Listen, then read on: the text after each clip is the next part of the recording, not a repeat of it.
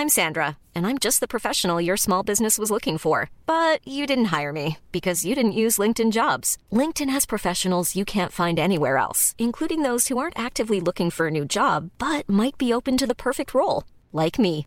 In a given month, over 70% of LinkedIn users don't visit other leading job sites. So if you're not looking on LinkedIn, you'll miss out on great candidates like Sandra. Start hiring professionals like a professional. Post your free job on linkedin.com/people today.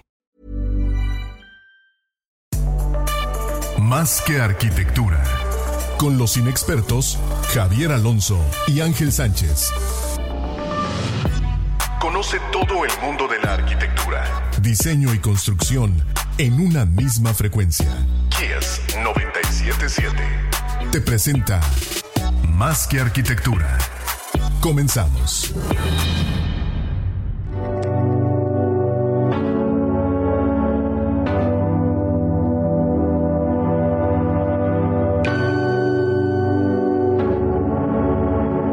Hola a toda la banda de Más Arquitectura, gracias a todos por conectarse hoy en este miércoles 29 de abril. Javier Alonso, ¿cómo estás, man? Un gusto compartir contigo tu programa. ¿Qué tal, man?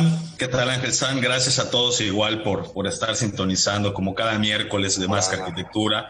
Ya saben que estamos en Facebook, ya estamos en, en Instagram también eh, live y luego van a tener el podcast en iTunes, en Spotify para poderlo escuchar y compartir con toda la banda. Así es, así es, man. Y bien, hoy tenemos como invitados especiales desde Monterrey al arquitecto Agustín Landa y antropólogo Pablo Landa. ¿Cómo están? Qué gusto tenerlos aquí. ¿Qué dicen? ¿Qué tal? ¿Cómo están? Aquí contentos de estar conectados. Gracias, gracias, gracias Pablo. ¿Qué tal? ¿Cómo están? Pues muchas gracias por invitarnos. Este, aquí estamos a la orden. Venga, pues vamos a comenzar. Eh, nos gustaría que para presentarlos, Pablo, presentes a tu hermano Agustín y Agustín, presentes a tu hermano también, para que conozcamos un poquito también de ustedes como personas. Eh, ¿Quién comienza? Pablo. Pues va. eh, pues les presento a mi hermano, mi hermano mayor, aunque, aunque no parezca, eh, que es arquitecto eh, y dirige Landa Martínez y Landa Suberville, que son dos despachos de arquitectura, y es eh, profesor del TEC, de la Cátedra Blanca del TEC de Monterrey. Y pues quiere ser mi jefe en la oficina, pero afortunadamente como yo no soy arquitecto, pues no trabajo ahí, pero colaboramos en, en, en, varios proyectos, más recientemente en una serie de cómics de arquitectura de los que platicaremos al rato. Buenísimo. Bueno, adelante, adelante Agustín. Acá les presento a Pablo, mi hermano menor. Pablo es antropólogo de la Universidad de Princeton en Estados Unidos. Fue eh, el curador de la Bienal de Venecia del 2016, ¿verdad, Pablo? Sí. 2016, de la Bienal del Pabellón de México. Actualmente está haciendo una investigación de la arquitectura popular del noreste del país. Fue el, el que hizo el, el, libro de la guía de arquitectura de Monterrey. Este, trabajamos mucho colaborando en, los cómics en el contenido de la oficina, de las dos oficinas y contenidos de mi padre y mi abuelo también. Estamos trabajando en algunas publicaciones que queremos hacer próximamente, ya les avisaremos. Y este, ¿qué me falta? Bueno, da algunos talleres de migrantes y bueno, tiene un, varios libros publicados, uno de ellos la ciudad de, este, de la ciudad de Monterrey, que se llama Monterrey en el espejo. Bueno, escribe mucho en, en, en, en libros y revistas de arquitectura para, para publicaciones o para algunos arquitectos que lo invitan a trabajar. Ya, suficiente. Oye, buenísimo. y es, y es, ya, ya, estuvo, ya estuvo. Y es, y es bastante, bastante malo para el fútbol. Ahí está. Eso, eso es lo que queríamos escuchar. Exacto el punto, el punto importante. Ahora, eh, bueno, ustedes, parte de su familia, han, han, jugado un papel importante en la traza de ciudades, tal como Cancún, como Ixtapa, y, y, bueno, transformado algunas otras como Monterrey. Es una, es una herencia importante y muy padre ver cómo la han traducido, ¿no? Ahora, eh, el tema que mencionaban ambos, el, el, aniversario de Cancún y una serie de cómics. Para empezar, eh, a, aniversario, es, es una ciudad muy joven, cumple 50 años. ¿Por qué creen que es importante dar darle difusión a un, a un aniversario de una ciudad tan joven. Eh, ¿A qué se debe, Pablo? Eh, pues es, o sea, yo me acuerdo cuando era niño que me impresionaba muchísimo oír de Brasilia, que es un poco en la, en la imaginación de todo mundo como la ciudad moderna del siglo XX. Eh, y pues a medida que fui em, estudiando el urbanismo en México y el trabajo de mi abuelo y su hermano, eh, pues descubrí que teníamos varias Brasilias en México y quizás una de las más de mayor trascendencia es Cancún, porque otras hubo otras ciudades pequeñas que se hicieron en los 30, en los 50, como Zacatepec, como Ciudad Sagún, pero Cancún pues, se convirtió en una, una de las ciudades más importantes del país y es una ciudad construida de la nada. Entonces, pues vale la pena pensar por qué se hizo eso y, qué nos deja el país. Buenísimo.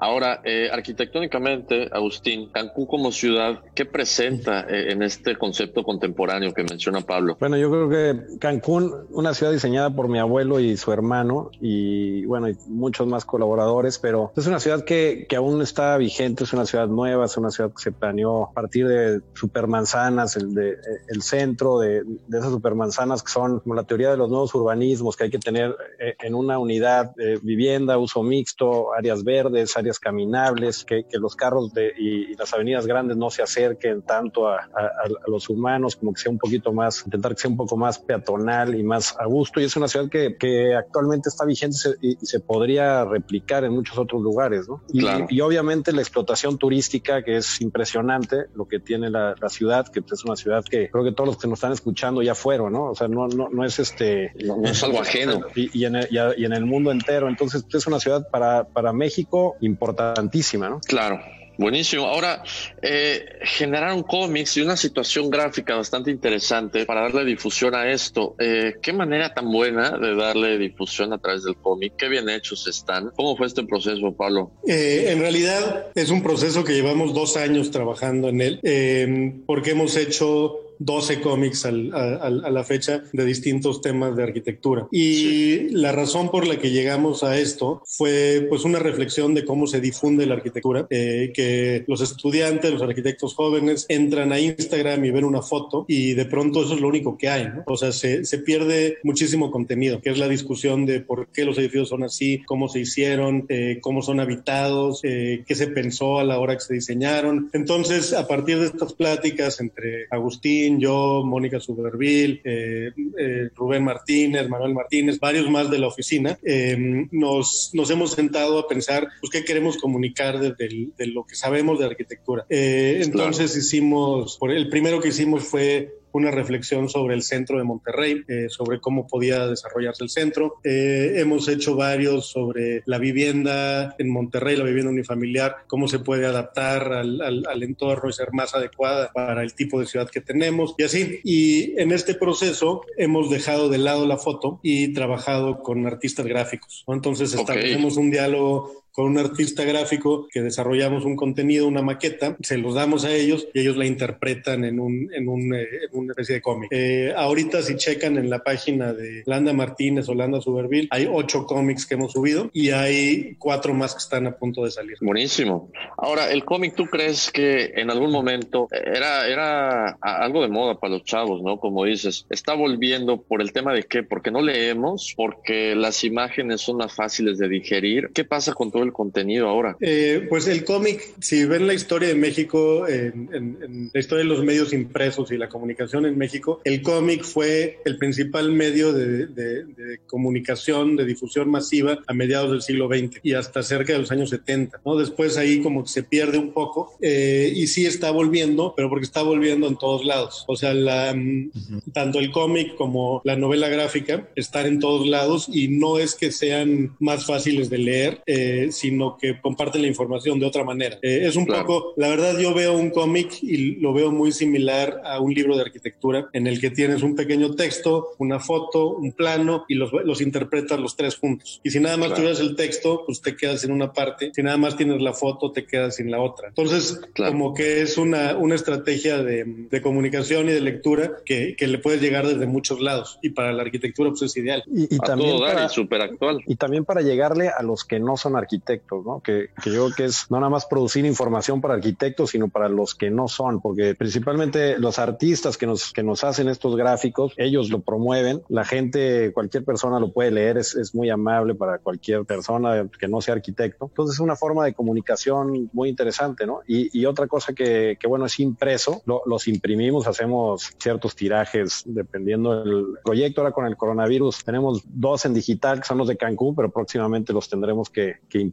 Y, y varios más que estamos trabajando, ¿no? Ah, pues acá les haremos difusión, apenas tengan algunos eh, ejemplares. Sí, mandamos. Podremos, claro, podremos repartirlos en Yucatán y aquí en Mérida, la gente estará muy emocionada. Pero este contenido de una ciudad que además pues es una ciudad ah, que, que, que, bueno, nosotros visitamos constantemente, ¿no? Así es, man, la tenemos aquí en corto, definitivamente Cancún, eh, bueno, ahora sí que como, como ejemplo de vida, yo viví en Cancún durante seis años, eh, buenísimo, la verdad me, encantó vivir ahí. Definitivamente el contexto es increíble, ¿no? Las playas que tiene y toda la belleza que, que existe.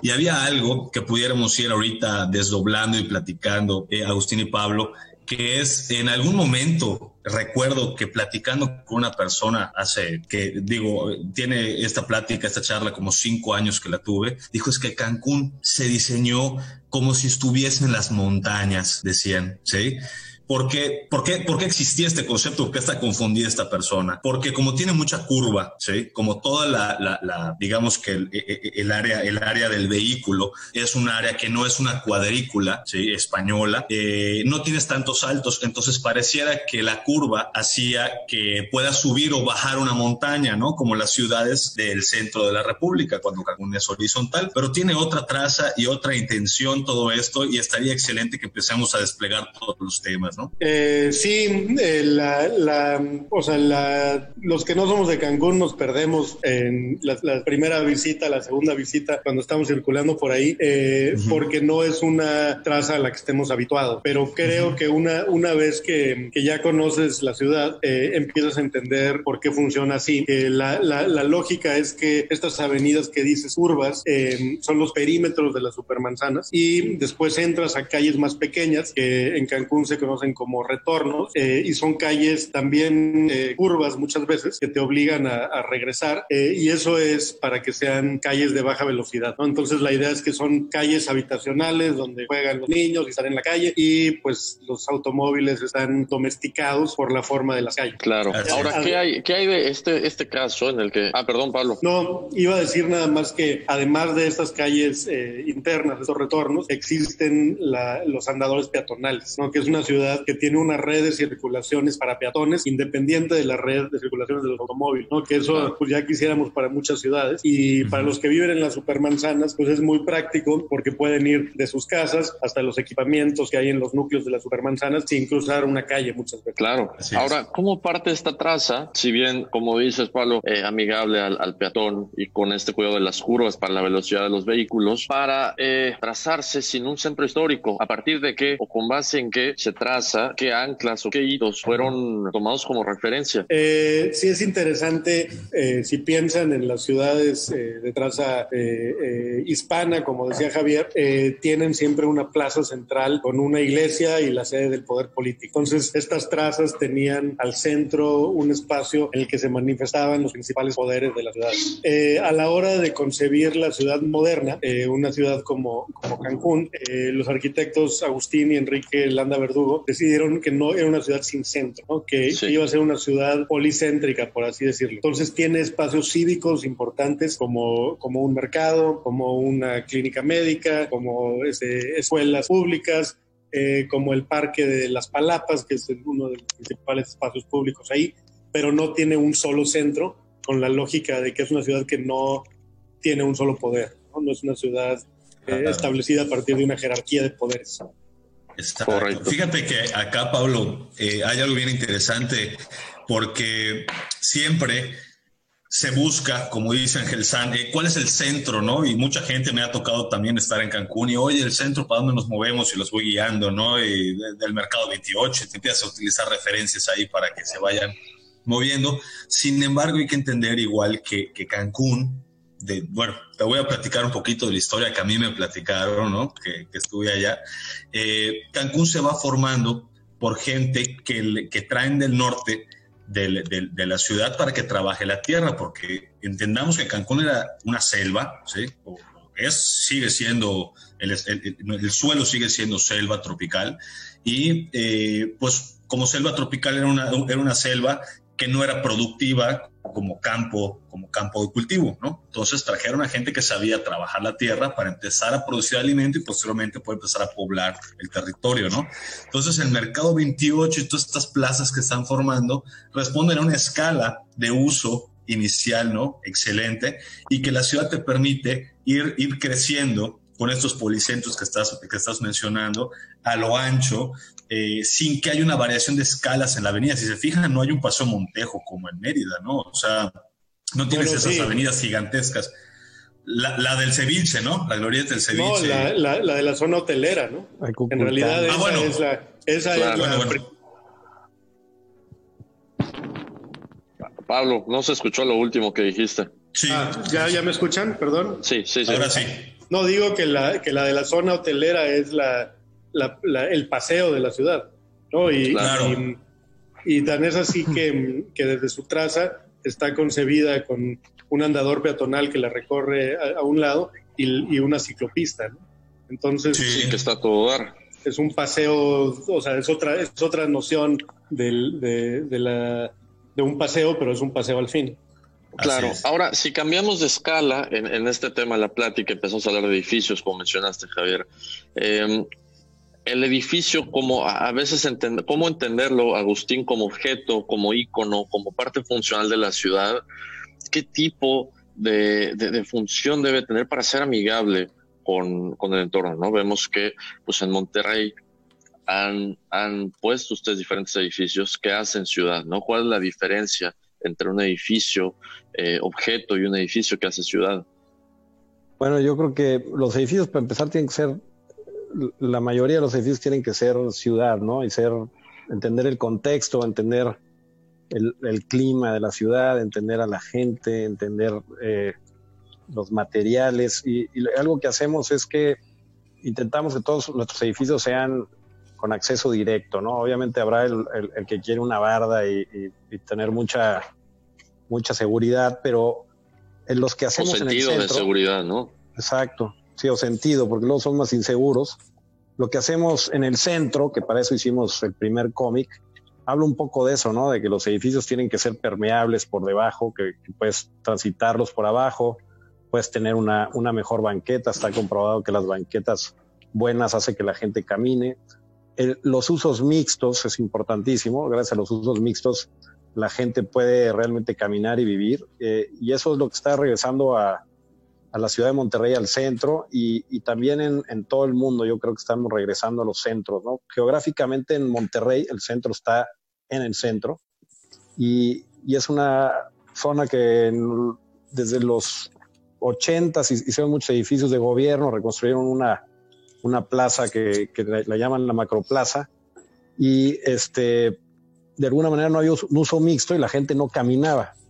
Al, empezar a hacer mucha vivienda, que es lo que está incentivando el, gobierno, están, estamos regresando a los centros eh, con vivienda de departamentos pequeños, con uso mixto en las plantas bajas, y prácticamente es eso, ¿no? O sea, intentar hacer que sean 24 horas los edificios para que la gente realmente viva en los centros.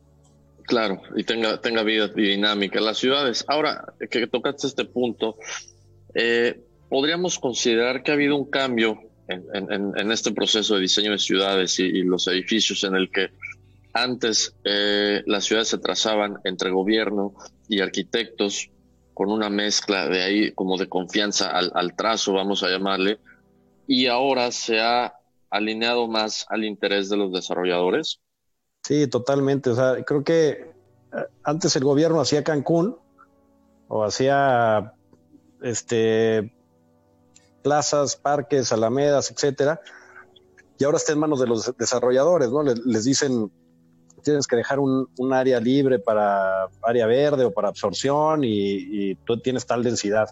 Entonces, eh, eh, para nosotros muchas veces es pues, una plática entre desarrolladores y nosotros en, discutir que, que el hacer más espacio público va a generar mejor bienestar para el proyecto, ¿no? A, lo largo de, del tiempo. Y eso está comprobado. O sea, si, si vamos a, a, Guanajuato, pues vamos al centro y queremos caminar el centro, no, no queremos tener una barda rodeada para entrar a un edificio, sino, sino que hacer, hacer proyectos de uso mixto, que, que eso es pues, lo más antiguo del mundo, yo creo, y, y edificios que que sean más amigables con la ciudad. Los desarrolladores muchas veces no tienen la suficiente información para o no ven las cosas como lo vemos nosotros, pero si intentamos convencer a medida que se pueda. ¿no? Claro, claro, es, es parte clave, ¿no? El, el, el, conjugar ahí estos intereses para que todos salgan ganando, ¿no? Ahora, ¿cuál es la situación de Monterrey en este aspecto en específico?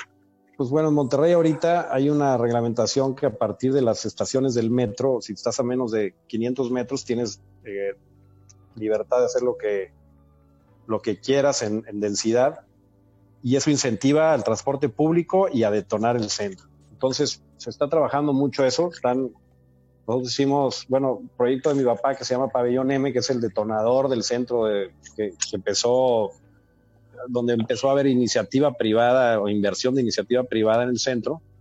A partir de ahí, ahorita hay más o menos 50 proyectos de entre departamentos, oficinas, hoteles y comercios detonándose con la iniciativa privada en el centro.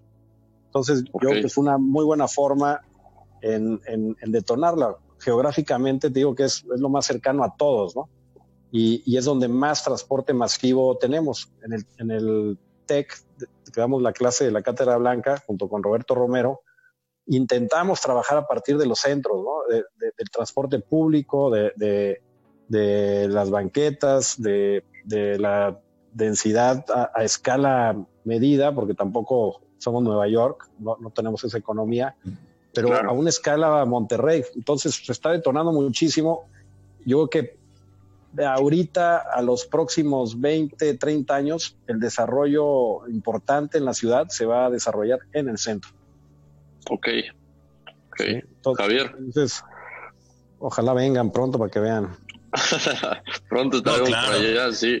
Seguro que sí. Una vez que, una vez que se pueda salir, ¿verdad? Con muchísimo gusto. Oye, Agustín, eh, ahorita mencionas una parte importante de la percepción de la arquitectura de muchas personas, ¿no? Y habría que enseñar un poquito, eh, porque hablamos del edificio como un hito arquitectónico. Normalmente cuando la gente recorre las ciudades, va de viaje o, sale de su, de, su, de, su, de su ruta diaria, empieza a observar edificios, ¿no? Entonces empieza a decir, oye, ese edificio, mira la arquitectura y esto y lo otro, pero a veces la arquitectura está en la misma traza de la ciudad, regresando un poquito al, al criterio de, de lo que es Cancún, Ixtapa y, Monterrey, todas las, en donde han tenido influencia, ¿no? Entonces, ¿cómo identificar una buena traza o una ciudad bien planeada para el que recorre, para el, ahora sí que para el turista? Pues bueno, yo creo que una ciudad amigable al peatón, sobre todo para los turistas, y, que tengas eh, variedad de uso comercial, ¿o no? O sea, tú si vienes a Monterrey, ahorita Monterrey es una ciudad joven, bastante joven, no como Cancún, pero muy joven, donde no hay un centro histórico como tal, no, hay, no, hay que venir a ver este centro histórico de la ciudad, sino es una ciudad industrial que es muy diferente a, la mayoría del país, a diferencia de la Ciudad de México, de Puebla, Guanajuato, todos estos lugares, incluso Mérida, que tienen un centro histórico muy rico, acá no lo hay, ¿no? Entonces, la, la traza de Monterrey es este, bueno, es una, una retícula, pero tenemos que pensar en, edificios de lugar y no, y no hacer edificios de, de, otros lugares. Tenemos que utilizar materiales locales, tenemos, somos industriales, tenemos que utilizar esos materiales, tenemos que, tenemos buenas escuelas de ingeniería, tenemos que desafiar la gravedad con ingeniería, con estructura. Tienen que ser como unas fábricas estos edificios para mi punto de vista y, y cada ciudad tendrá que tener su propia personalidad, ¿no? O sea, si te enseñan una foto de de París, sabes que es París y que no es Roma, ¿no? Y si te enseñan una de Nueva York, sabes que es Nueva York porque tiene su personalidad. Entonces, yo creo que cada ciudad es importante que tenga su personalidad, que no nos vayamos con las modas de otros lugares o, o, los desarrolladores o, los, los, turistas se confundan en que van a llegar a una ciudad que, que no es, ¿no? Obviamente la organización es. es. importante, pero tendrá que tener su, su, personalidad. A nosotros nos interesa no hacer las cosas eh, con el fin de, de, la, de la foto, de la fachada, sino nos interesa mucho la estructura, cómo funciona por dentro los edificios, cómo está pensado el proceso constructivo y, y, el, y, el, el, usuario, las emociones que sientes cuando llegas y te metes a uno de estos edificios. Entonces, yo creo que por ahí va, ¿no? O sea, no, no tiene que ser tampoco lo más caro ni lo más barato, la calidad arquitectónica es, es ese, no, no, importa el presupuesto para que haya una buena calidad. Claro, es el espacio, ¿no? Así es. Y aparte de esto, es una frase que usan ustedes y la ponen en, en, sus redes sociales, el de la terraza tequilera. ¿Cuál es la historia de esta frase y por qué? Y digo, bueno, qué chido está también. Pablo la inventó, pero es que Pablo es el del tequila y la cerveza, ya entendí. Es, el hashtag terraza tequilera. Eh, tiene que ver con que hay muchas casas o muchos edificios donde pues, prácticamente son metros cuadrados y no hay, no hay un lugar donde te, digas, quiero sentar aquí a, tomarme un tequila o a tomarme un café. Entonces, la terraza tequilera surge a partir de hacer lugares en las casas donde te quieras sentar a pasar una tarde, ¿no? Entonces, no, no es nada más que eso y es un término un poco comercial y, va con, ahora con, con, la tecnología de los hashtags, pero, pero es, es hacer un lugar sabroso en tu casa, ¿no? Ahora, con, claro. con, el, con el coronavirus estamos viviendo, pues lo, que más quieres es ese lugar, ¿no? Una terraza tequilera en estos tiempos está de lujo, ¿no? O sea. De lujo, claro. Claro. Entonces, Ahora, es eso, es promover terrazas tequileras. Para toda la banda. Buenísimo. Y, también, y, también, bueno, también hay un cómic que, se llama ¿Por qué hacemos terrazas tequileras? Ok. Entonces, ok. Este, habrá que este, compartirlo. Habrá que compartirlo. Y, y también es un poco la ciudad de Monterrey en la noche, el calor es más leve, se usa mucho en las terrazas, se usa mucho el, asador, la carne asada, una buena cervecita, un tequila, entonces se amerita, ¿no? Tener un lugar. Claro, desde luego. Ahora, paralelo a esta situación contemporánea, Pablo, eh, tú explorando el tema de la arquitectura popular del norte del país, muy interesante que ahora también como tendencia, pues es, es recobrar un poquito cualidades espaciales, funcionales y de materiales de la arquitectura popular de lugares donde vivimos, ¿no? Eh, aquí en Yucatán somos muy ajenos a, a la arquitectura popular popular del norte del país. ¿Qué nos presenta esta parte que no conocemos? Em, creo que no solamente allá en Yucatán son ajenos a la arquitectura popular del noreste, sino acá también, ¿no? Y es parte...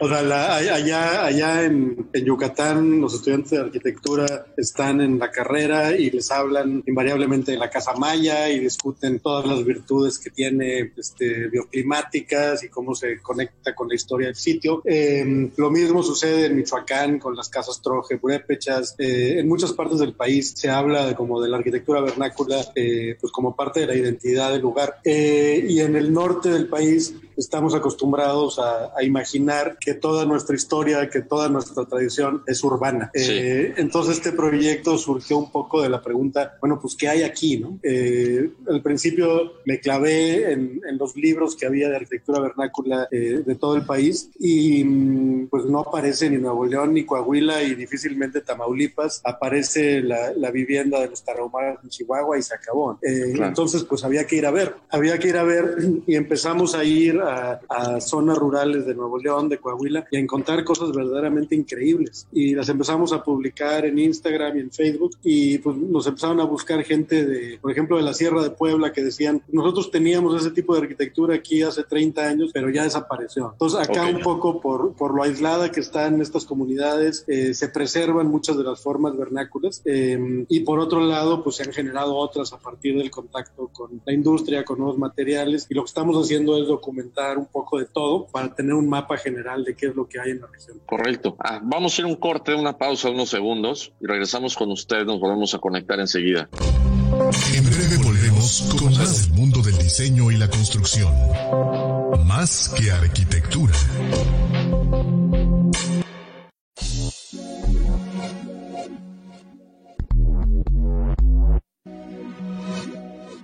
Somos Más que Arquitectura, plataforma digital especialista en temas de arquitectura, ciudad, arte y cultura. Estamos buscando socios comerciales que inviertan en su marca con nosotros. Mándanos un correo a comunicación arroba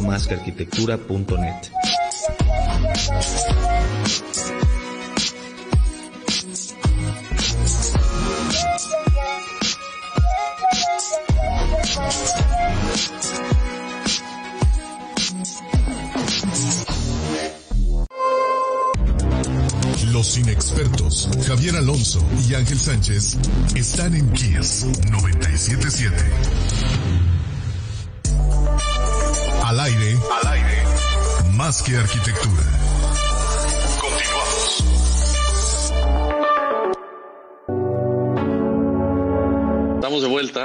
Pablo, cerrando con la arquitectura popular, eh, bueno, aparte de todos estos materiales y así, mencionabas qué es lo que había en el norte del país, qué hacer para acercarnos más a estas técnicas, estos materiales, a esta artesanía, ¿no? A veces de, la arquitectura vernácula. Pues lo primero es conocerlo, ¿no?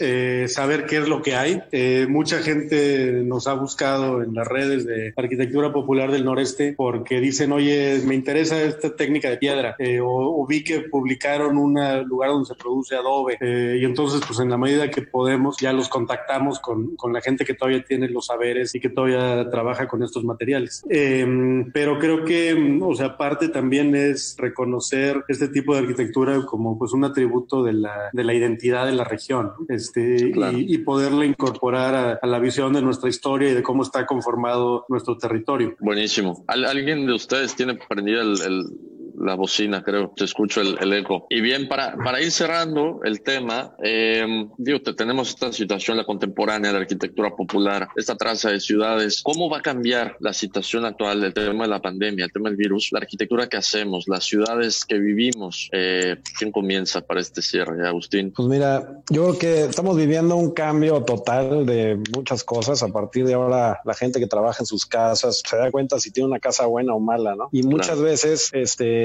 tenían una casa sin luz o sin jardín o sin terrazas y unas casas metros cuadrados muy grandes que son hasta más caras de mantener, cuando teniendo una casa a gusto con una terraza tequilera puede ser la mejor solución, ¿no? Entonces todo tiene que ver con, con más gastos en tu casa. Quizá vas a tener que tener este, espacios flexibles para poder vivir este, más a gusto en una situación, pues no como esta, porque es difícil se repetirá, ojalá. Claro. Pero donde puedas trabajar un día y quizá podrás hacer este en una fiesta o, estar leyendo, etcétera. Creo que como arquitectos la gente nos va a valorar más y vamos a tener más trabajo del bueno, porque Venga. a decir, oye, vale la pena hacer invertirle una casa, no, no, no, este, no como pasa mucho que la gente dice, oye, pues una casa, ¿cuánto te costó el metro cuadrado? Pues no importa, güey, o sea, siéntate aquí para que veas que el metro cuadrado no importa, no porque sea muy caro o muy barato, sino porque van a valorar el espacio, ¿no? Que es a, lo que nos interesa como arquitectos. Entonces yo creo que de manera positiva eh, hay que verlo de la manera más positiva porque no va a estar fácil, pero la manera positiva es esa, nos van a dar más chamba, la gente va a valorar más nuestro trabajo. Todo lo que hacemos nosotros en, la oficina es intentar, sin pensar en coronavirus, intentar hacer casas más agradables para el que vive, ¿no? Ahora, en el tema de ciudades, Pablo, ¿cómo lo ves? Pues les puedo hablar, o sea, está muy difícil futurear, pero les puedo platicar a partir del trabajo de investigación que hago con comunidades migrantes en distintas ciudades. Eh, y lo que está pasando, pues estamos hablando de poblaciones vulnerables, de refugiados, em, de poblaciones indígenas en centros urbanos grandes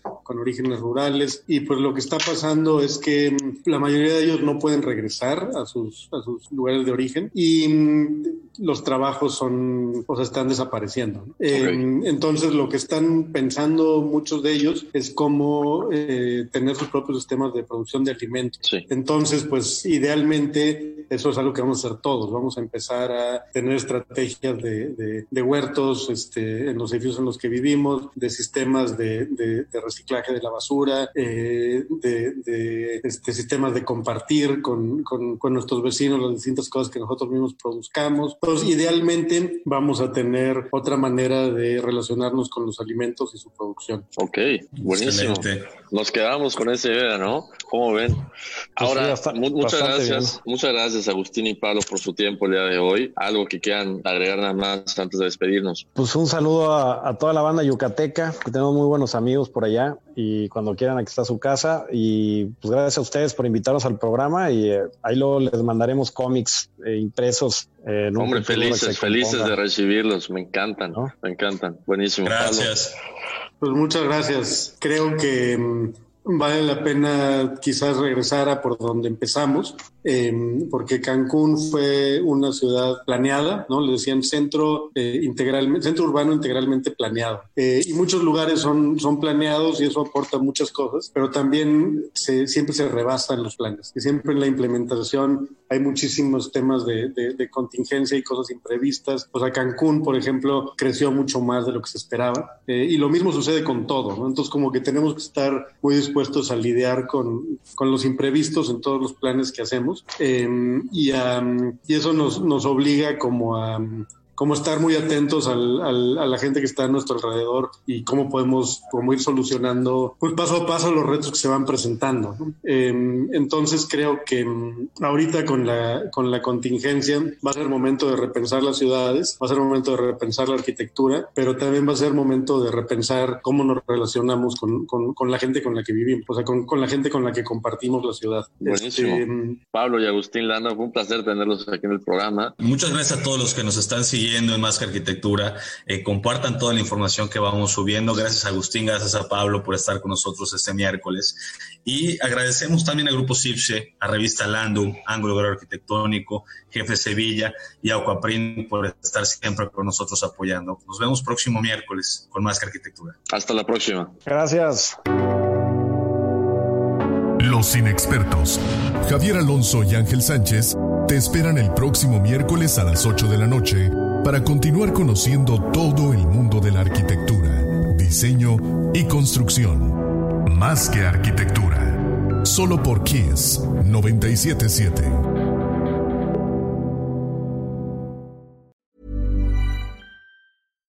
If you're looking for plump lips that last, you need to know about Juvederm lip fillers. With Juvederm Volbella XC and Juvederm Ultra XC, your lip look, whether it's subtle or bold, can last up to one full year with optimal treatment and no additional maintenance. Find a licensed specialist and see if it's right for you at Juvederm.com today. That's J U V E D E R M.com. Add fullness to lips in adults over 21 with Juvederm Volbella XC or Juvederm Ultra XC. Do not use if you have severe allergies or a history of severe allergic reactions, or if you're allergic to lidocaine or the proteins used in Juvederm. Tell your doctor if you have a history of scarring or taking medicines that decrease the body's immune response or that can prolong bleeding. Common side effects include injection site redness, swelling, pain, tenderness, firmness, lumps, bumps, bruising, discoloration, or itching. As with all fillers, there's a rare risk of unintentional injection into a blood vessel, which can cause vision abnormalities, blindness, stroke, temporary scabs, or scarring.